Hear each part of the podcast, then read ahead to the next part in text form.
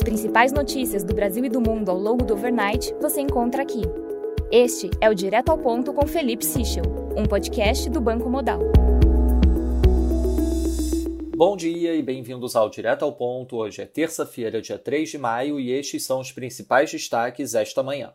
Começando pelo Brasil, em relação ao dólar, o Banco Central anunciou a realização de leilão de swap cambial hoje, das 9h30 da manhã às 9h40, não atrelado à rolagem de vencimentos.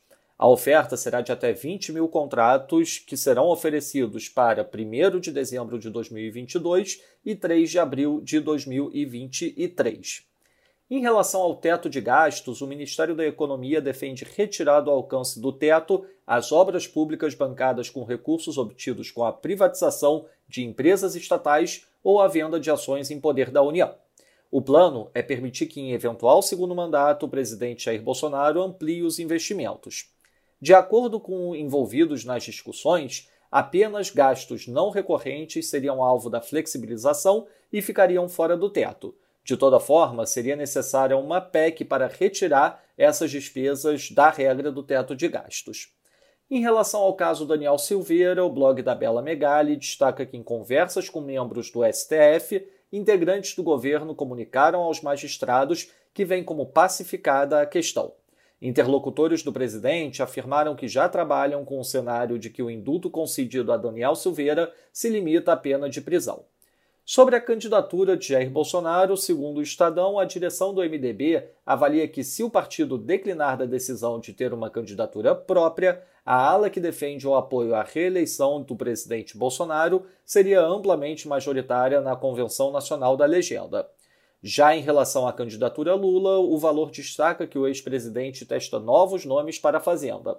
O nome de Alexandre Padilha tem merecido atenção recentemente. Como em outras indicações de suavização já comentados pelos nossos parceiros do Brasil Alta Frequência, Padilha confirmou que Lula pretende modificar o teto de gastos, mas rechaçou a hipótese de movimentos abruptos nesse sentido.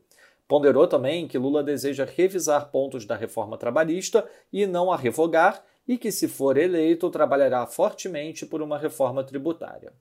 Passando para o setor internacional, no Reino Unido, o Final Manufacturing PMI teve leitura de 55,8, acima da leitura flash de 55,3. Na zona do euro, o PPI de março avançou 5,3% mês a mês, acima do esperado 4,9% e também da leitura anterior de 1,1%. A abertura mostra aumento de 11,1% para o setor de energia 2,8% para bens intermediários e 2,4% para bens não duráveis. Já o desemprego do bloco ficou em 6,8%. Na Alemanha, o Unemployment Change teve leitura de menos 13 mil, acima do esperado menos 15 mil. O desemprego ficou em 5% em linha com o esperado e com a leitura anterior.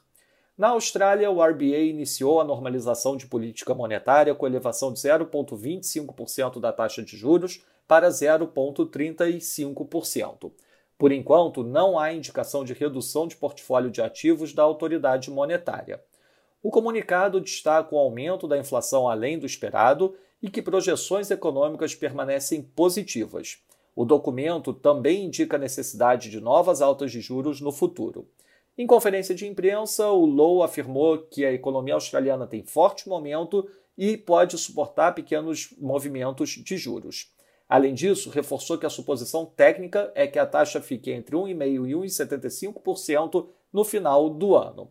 Na Coreia do Sul, o CPI de abril variou 4,8% year over year, acima do esperado 4,4%, na maior leitura desde outubro de 2008. Na agenda do dia, destaque às 9 da manhã para a divulgação da PIN aqui no Brasil, expectativa do Banco Modal um avanço de 0,4%, às 11 da manhã teremos Durable Goods Orders nos Estados Unidos e às 7h45 da noite os dados de desemprego na Nova Zelândia. Além disso, às 10h30 da noite, divulgação de vendas no varejo na Austrália e ao longo do dia, primárias do Partido Republicano em Indiana e Ohio. Nos mercados, o dólar index no momento cai 0,22%, destaque para o dólar australiano, que avança 0,74%.